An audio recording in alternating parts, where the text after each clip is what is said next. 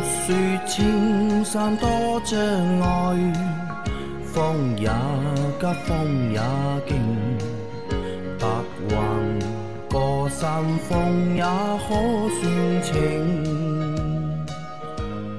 莫说水中多变幻，养车修车乐趣多，开车用车没烦恼。大家好，欢迎收听老秦汽修杂谈，我是老秦。大家好，我是阿 Q，很久没有跟老秦搭档了啊，嗯，对，蛮久了啊。自从好像我上班之后，就第一次跟老秦搭档。那么今天呢，啊，借这个光啊，给老秦一起上上镜。那么今天来第一个汽修杂谈的问题啊，两位老法师好，又提问了。一六款的 Polo 一点六自动四万公里，然后原先呢自带四门玻璃自动升降功能，近期呢发现右后车窗只能一键下不能一键上，试了下自动学习，各上下按往上按键五秒还是不行，请问是哪里的问题？怎么解决？如果是升降器的问题，非要拆门板才能解决吗？多谢解答。嗯，这个问题我觉得跟升降机没关系的，你升降机玻璃只要能升降，升降机就是好的。我第一我。第一反应也是按键的问题，对，因为大众的车子好像按键的问题老了之后还是蛮多的。这个应该是按键的问题，好吧？就是你升降机的那个按钮开关的问题啊。所以这个问题比较简单啊。然后如果说是升降机的问题的话，那应该是一定要拆门板了。呃，升降机按钮开关的话要看的，嗯，要看的。呃，基本上是要拆门板的，嗯，也有不拆门板可以换按钮的，但是。保险一点，这个呢，看你当地的师傅的技师的情况啊。如果这个技师呢，这个水平呢不是很好啊，那你就保险一点，拆个门板，最多呢就是门板这个卡扣断掉，给你换新的嘛。嗯，这个也不是什么大问题。但是如果说你这个拆下来啊，你不拆下来还搞不好，然后反而把你那个摇窗机的那个位置，它不是有几个塑料的那个卡子嘛，给完全敲坏的话，那个就得不偿失了啊。所以还是检查一下那个摇窗机开关的问题。好，我们下一个问题啊。然后祝秦上神、杨上仙要死了，真的是都是各路神仙了。开始，以及工作中的阿 Q 啊，新年发财，幸幸福安康，谢谢啊，谢谢这位小伙伴。请教一下，汽油油箱去除汽油油箱除水剂添加剂有推荐的品牌吗？快十万公里了，从未除过水，水多了会有什么现象？谢谢。呃，油箱里面如果有水，在这个汽油泵工作的时候，它把水吸进来，就会送到这个燃油供轨，然后通过喷油嘴喷射到这个发动机里面，对吧？然后会影响燃烧，啊，会引起一些失火啊等现象。那么怎么来除水呢？就是用这个油箱除水剂，也是燃油添加剂的一种。那么你说什么品牌？这个，这个现在我们因为没有带货，嗯，所以呢，我们也那个只能说什么呢？只能说你去找一些大牌的，那种小厂的，那种什么一百块钱给你买个十瓶的啊，这种就别买了啊，这种还是省点省点钱，因为浪费的就是是那个那个就买的东西再便宜，你用不到位，那就是个浪浪费嘛。嗯，那么老秦，你看它十万公里了。有必要去加这个除水剂吧？有必要，一般四五万公里用一次。四五万公里用一次，那加的话有什么讲究吧？那一瓶直接怼进去，一瓶直接倒在油箱里面，然后把油加满就好了。那这种除水剂的话，它一般是多少毫升的？一百、两百、三百？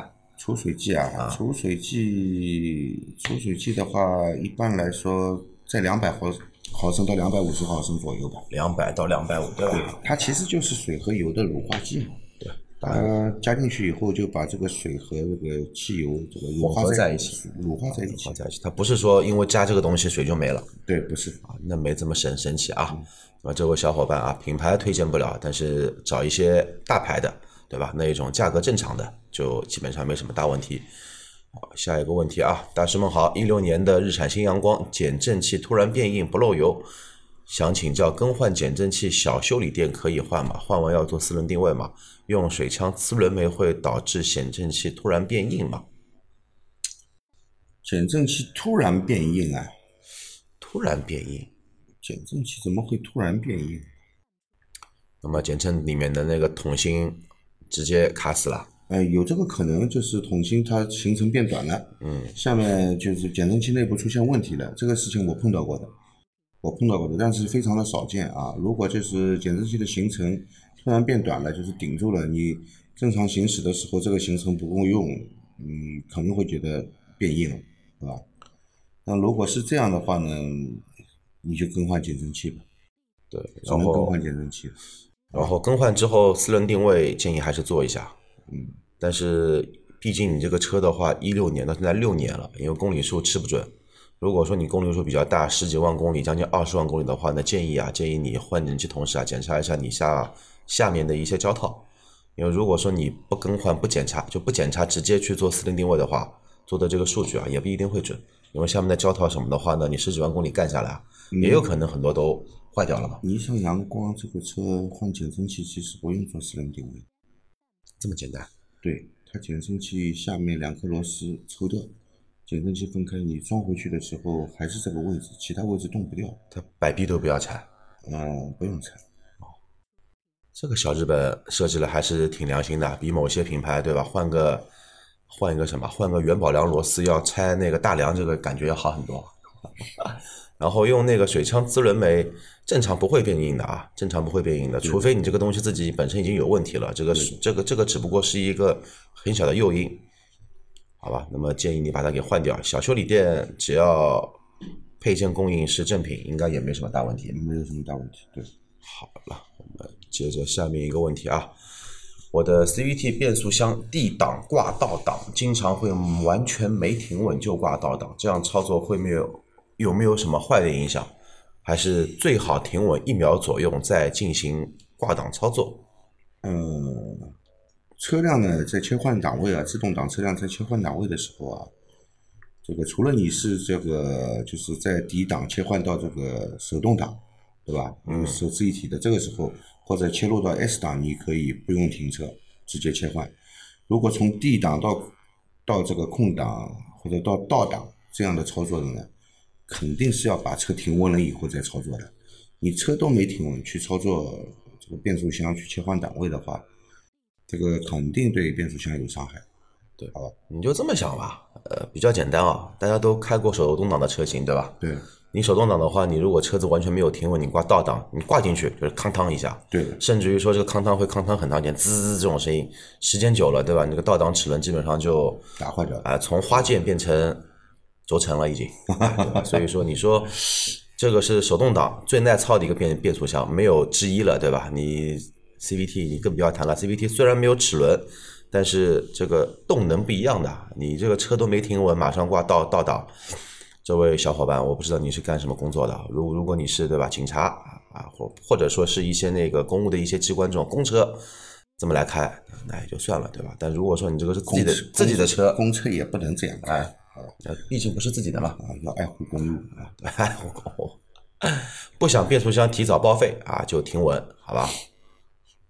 然后吉利博越呃 DSiAT 变速箱怎么样？最近要入手一个二零一六款的二手博越两驱高配，在网上看到此变速箱问题多多，各位老师对这款 AT 变速箱怎么看？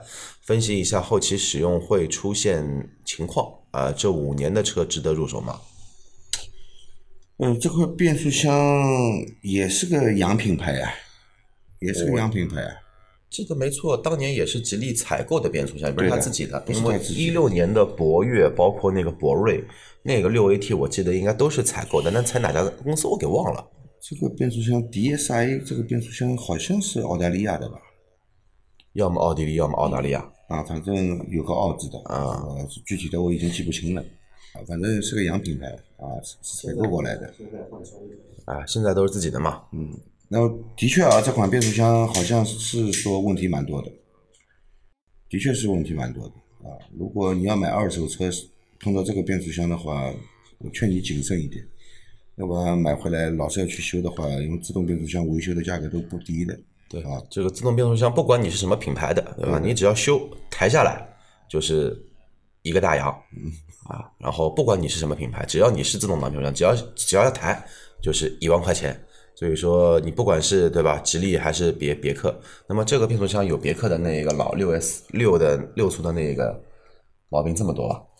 嗯，好像问题也蛮多的。其实别克的它它一个市场保有量大嘛，对，你看起来好像问题多，对吧？如果从这个概率上面来说，我觉得也不不会比那个别克通用的六 AT 的那个概率低。那么对这位小伙伴有什么建议吧？建议是建议绕开吧，建议绕路，绕开吧。那除非什么呢？除非要么价格特别合适，价别特别合适嘛，反正你你算一下，这个变速箱如果以后有问题 要修一下，要个大几千上万的，这个价钱算进去，你觉得还是划算的，那你就买，对吧？呃，或或者说你上任车主是知根知底的，他这个变速箱已经经过他的一个啊、呃辛勤的劳作、辛勤的保养、辛勤的维修啊、那这个我认为也可以啊。这个变速箱什么问题你知道吧？没怎么深入的了解过这个变速箱，这个变速箱其实就是顿挫顿挫啊，一是有顿挫，第二就是相对来说就是也比较容易坏。那像它这个坏是跟通用一样是坏离合器片吧？通用其实不单单是坏离合器片，好像它那个鼓都会打掉啊，对吧？传动部分也会打掉，齿都会打掉。所以啊，这位小伙伴没什么大的说了啊，反正就建议你啊，建议你去看看别的车。相对来说，好吧，我们接着下一个问题。然后，三位老师好，我有一台一三款一四年上牌的朗逸一点六自动舒适，十万公里，现在过减速带，前面会有多余的异响，不知道什么情况。由于车子是小舅子开得多，不知道啥路况，想请教一下。老秦，怎么维修才能彻底解决过减速带的异响问题？而且没有更换变速箱油，不想去 4S 店多花钱，想去外面的修理厂，不知道可以不可以？大概多少的费用？浙江绍兴过来找老老秦，当天能不能开走？啊，还有我朋友有一台一四年的名图，想跟我换朗逸，到底值不值？想听听老秦的意思，都是一四年的。然后到底名图会不会以后比朗逸的毛病少？呃，谢谢啊。补充，它是一四年的自动智能型，没有 ESP 的那款，但是开起来有没有 ESP 感觉也差不多。啊，我们先上部分吧，上部分十、万公里的朗逸自动挡，嗯然后减速带有异响。嗯，呃，如果你一直听我们节目的话，应该大概率知道是哪些哪些问题了。减震器顶胶，顶胶啊，然后什么下摆臂的那个衬套，包括那个平衡杆的那个衬套、小拉杆这种东西都会都多多数是顶胶啊为什么知道吧？为什么？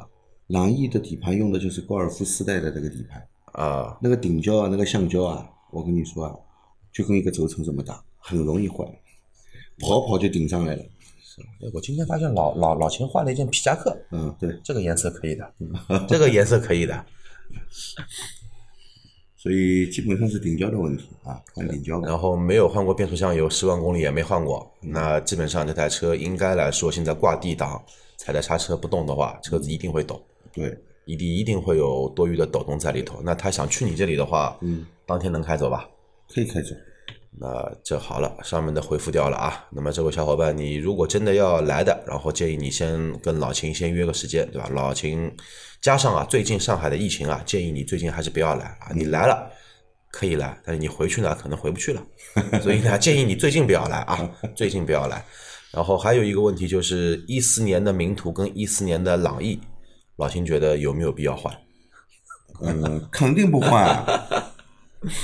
为什么要跟他换啊？除非他欠你钱，对吧？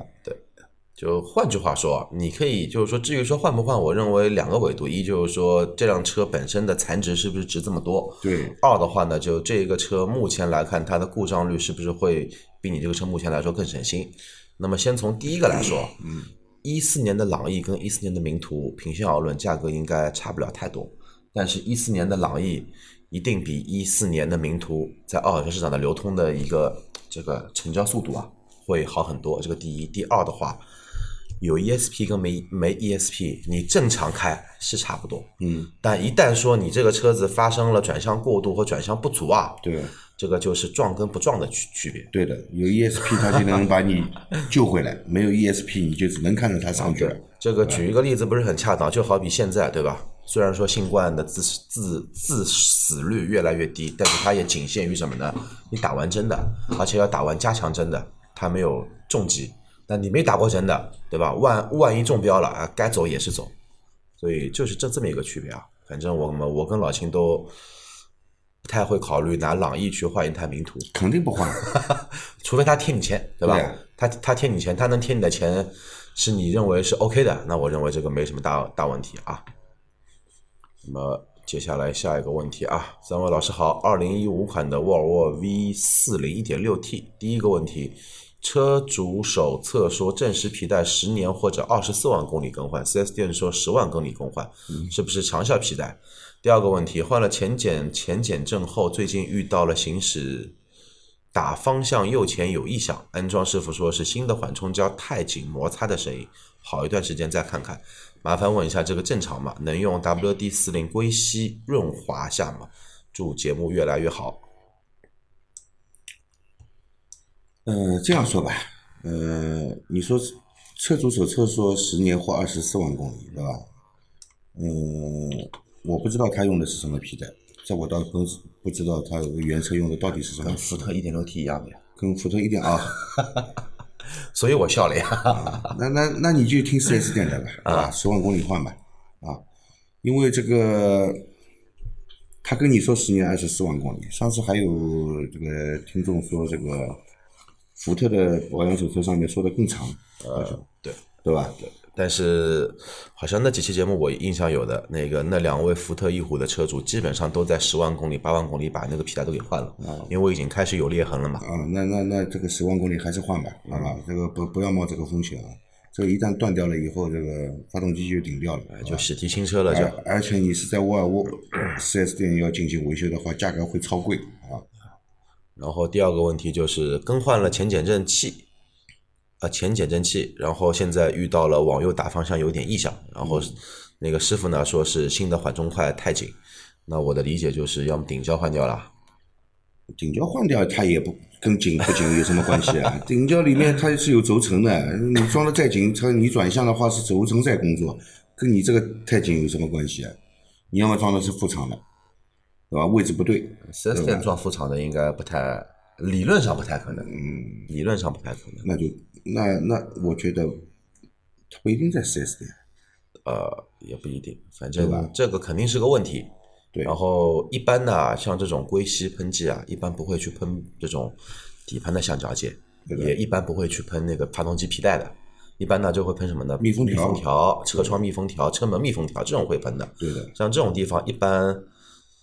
一般真的不会去考虑的啊，因为这个毕竟不是二十年前的或者三十年前的那一些老车子要涂黄油的。因为这个缓冲块顶胶这个橡胶缓冲块它是紧的呀，是顶在那里的。它不紧声音还要大，啊，它要不紧的话，你过坑就嘎啷嘎啷响了呀，对吧？它是顶住的呀，但是它你在打方向的时候，这个地方是不转的呀，这个地方怎么会转呢？这个地方不转的呀，没有摩擦的呀，所以老秦判断一下是安装问题还是这个东西本身的问题。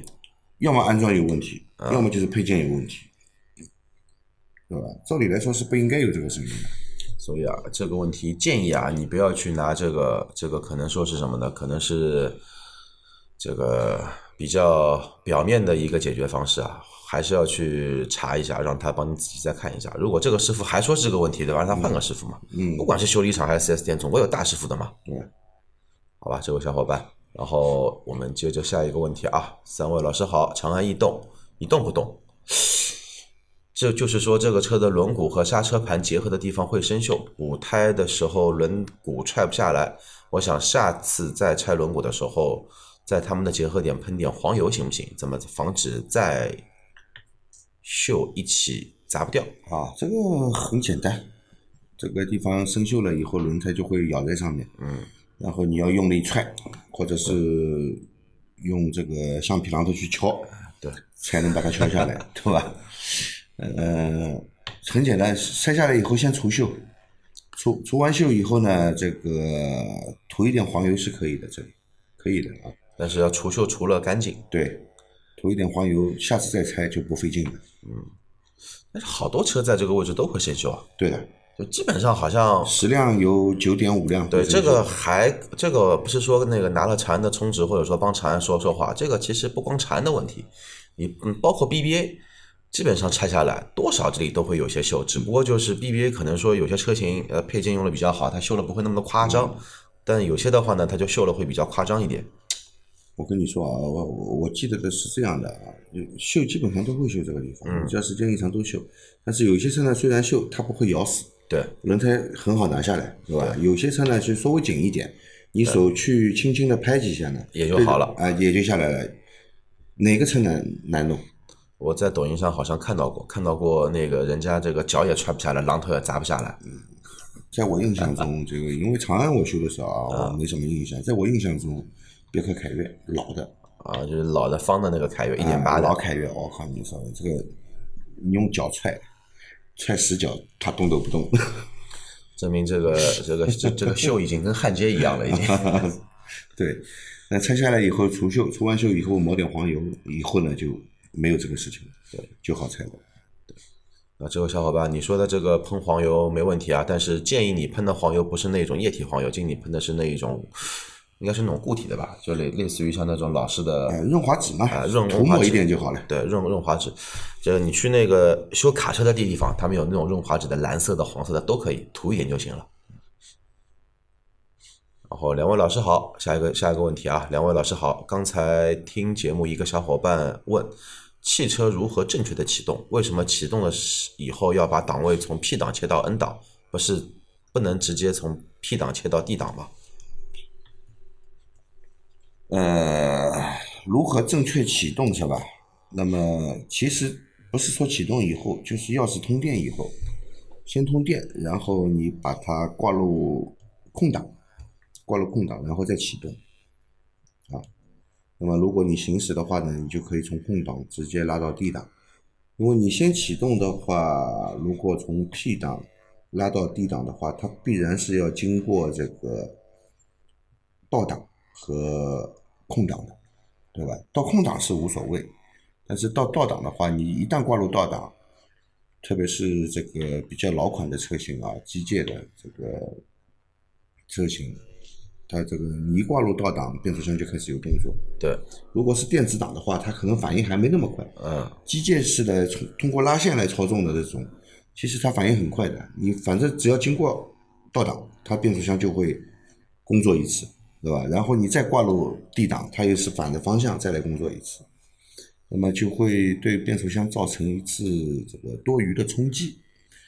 嗯，想要减少这一次冲击的话呢，你就是通钥匙通电以后挂到 N 档，啊，然后行驶的时候直接挂入 D 档，对吧？如果你是在车位上要倒出来的，那无所谓，你就 P 档启动，反正你要挂倒档的，要倒要倒出来，对吧？所以这个不强求这样操作啊，不强不是这个强求要这样操作。但是有些人比较在意嘛，那么你就按照这个方式来操作啊。但那么嗯，怎么说呢？就是说理论上对变速箱有一定的。怎么说呢？会减少那么一次的冲击，哎，减少，就是对它的保护嘛。你说这个是个也可以说，对，反正提高它的寿命吧。但是这一个提高的话呢，我认为还是有限，比较有限的啊，比较有限的，就不是强迫症的，该怎么夸就怎么夸就行了就。然后下面一个问题，哎呦，古桥，三位大师啊，我们不是大师啊。只有秦师傅是大大师，然后感谢一直以来节目的陪伴。之前节目也谈过多次如何开好 AT 和手波双离合，我用的是好开，不是开，然后防止部分听友抬杠。之前没有双离合车，所以没有具体留意。现在刚入手了一台奥迪的七档湿式双离合，我想问的是，如果真的遇到高速跑几个小时慢车的那种路，有没有必要挂 S 档？听说 S 档可以降低换挡的频率，网上我查过很多的视频，都各说风云，但我只相信秦大师的。如果时间可以的话，能否再补充一下如何开好双离合？因为双离合的特性，之前节目说了，等红灯的时间短，停车不能挂空档。那么说说这个空档应用的场景呢？感谢了，这位小小伙伴最近对吧？看来生意还是不错的，刚刚又入了一个奥迪啊。先恭喜你提了一个新车，嗯，这样说啊，呃，双离合变速箱，你说你如果在高速上行驶拥堵的话，是不是要用 S 档？我觉得没必要。虽然挂了 S 档，它的那个升档逻辑就改变了，对吧？升档的转速更靠后，那么相对来说升档这个就没有没有那么积极，对吧？变换档位的次数也没那么多，那么是不是要放在 S 档里面看呢？我觉得没必要，该怎么开还是怎么开。对该怎么开还是怎么开，好吧？因为如果是拥堵的话，你也就是放个刹车往前挪一点，你挂 S 档跟不挂 S 档有区别嘛？你转速根本就踩不起来嘛，对吧？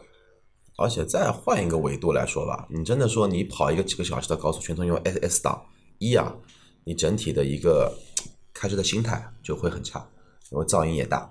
那，动力来的是很直接，但你噪噪音噪音会很大。那噪音大，你说对吧？偶尔爽个五分钟十分钟啊，当然啊，不超速的情况下，你爽个五分钟十分钟那 OK。但你要开个几个小时，像我们从上海开到广州，他妈开个二十几个小小时，你用你用 S 档开，我跟你说，车还没废，你你先废了，这个是其一。其二的话，哪怕说你真的遇到那一些极其拥堵路面，像我在上海开南南北高架，每天的话基本上都是堵个一个一个半小时，我也是双离合，那你用 S 档开，你就开了更难受，而且油耗会巨高无比。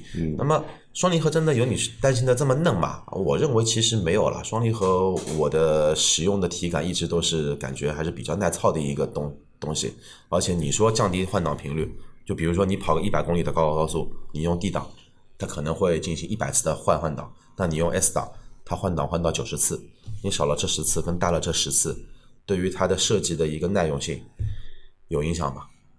没什么。我认为真的没什么大的影响。S 档给你的作用不是让你这样用的，它只是让你有一个驾驶乐趣。用 S 档的时候体会一下 S 档的驾驶乐趣，是吧？并不是说这个用 S 档就减小了这个换挡的频率啊，就能保护这个变速箱。嗯我觉得一点没有这个必要去这样。然后 S 档啊，不是 S 档，双离合这个东西在设计之初就是让你去享受动力的连贯和它动力的直接性，你没必要去为了对吧，刻意的去保护这么一个东东西。就换换句话说，家里面如果有卫洗力的，对吧？卫洗力你总归用一次洗一次吧，你不能说哎，我为了防止这个伸缩这个棒子啊，用的时间多了会坏掉，哎，我本身充个半分钟，我充个十秒钟就不充了，那你买卫洗力干嘛呢？对吧？用纸不是一样的吗？所以说这个嗯没没没必要啊，完全没必要。正常双离合，正常该换油换油，对吧？该做保养做保养，没有太大的问题在的。然后他说那个还说那个之前说等红绿灯停车必不能挂空档，然后那么说说这个空挡的应用场景拜谢了。那么这一个问题，呃，不能挂空挡，为什么不能挂空挡？我们是要求挂空挡，等红灯要求挂空挡，因为这个自动变速箱你挂在底档里面，它自己要要要向前走，你是感觉得到的。你踩着刹车不让它往前走，那么硬是这样憋着等着，对吧？因为首先你挂入底档以后，发动机会进入一个这个往前行驶的这么一个工作状态。它其实它的节气门开度已经提高了，发动机转速也提高了，只是因为你踩着刹车不让它跑，那发动机吃到了这个负载以后，转速提不起来，啊，这样硬憋着，对吧？变速箱呢也是，它它要走，这个离离合器部分已经在半离合状态，它要走，但是你踩着刹车不让他走，嗯，他就只能一直在半离合状态去磨损，啊，所以对发动机对变速箱都是有害的，这样啊。但是你这个车呢，我告诉你啊，它这个踩住刹车以后啊，它离合器会彻底分离的，所以不存在这个现象。对，就你的你的车可以不用挂空档等，对，就好比你的这个自动变速箱在呃，在你的双离合变速器嘛，在你的车辆静止的情况下挂 D 档，它等于是你的手动挡挂了一档，踩了离合器，嗯，它是没有动力的衔接的。所以说呢，你这个车如果说在这个情况下，对吧？你不用 auto hold 去挂个空档，那这个就多此一举了。对的，好吧，那么这么说，相信你应该明白了啊。所以说，双离合的车一没那么嫩啊，二二呢，千万不要去听网上的一些这个流言蜚语啊。你上了高架，上了高速，要要用 S 档 开，没必要啊，没必要。好，我们接着下一个啊，要这强哥浩纳是今。天的最后一个问题了啊。然后一五年的新桑塔纳浩纳，最近几年基本上一年换一次左后刹车灯的灯泡，在某虎换的，虽然免费，但毕竟麻烦。问一下老秦，是不是灯泡的品质问题，还是线路问题？我的车就加了一个行车记录仪插在点烟器上，没有加过其他东西。看网友说，桑塔纳的刹车灯泡是比较容易坏，有没有这个说法？呃，我们这样来说啊，这个桑塔纳的刹车灯泡非常容易坏，好像我没感觉到。我觉得我那台君威倒比较容易坏，到一年两年都要爆一个，所以说我后备箱常备了一板，一板它是有十六个。那桑塔纳好像对啊，好像没有没有那么容易坏，真的没有那么容易坏。我不知道，我不知道你换的那个灯泡是什么牌子的啊？一般我们换灯泡就是用飞利浦或者欧司朗，还有吉利这样的品牌，相对来说呢，质量会有保证，寿命会长一点。啊，一年换一次呢，好像是换的有点频繁。基本上这种灯泡呢，两到三年要换是正常的，对吧？一年就需要换一次，好像是有点频繁。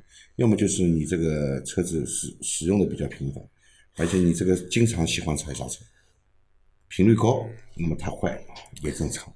这这个这个再频率高，我觉得也没 也也踩不到一年踩爆一个灯泡啊。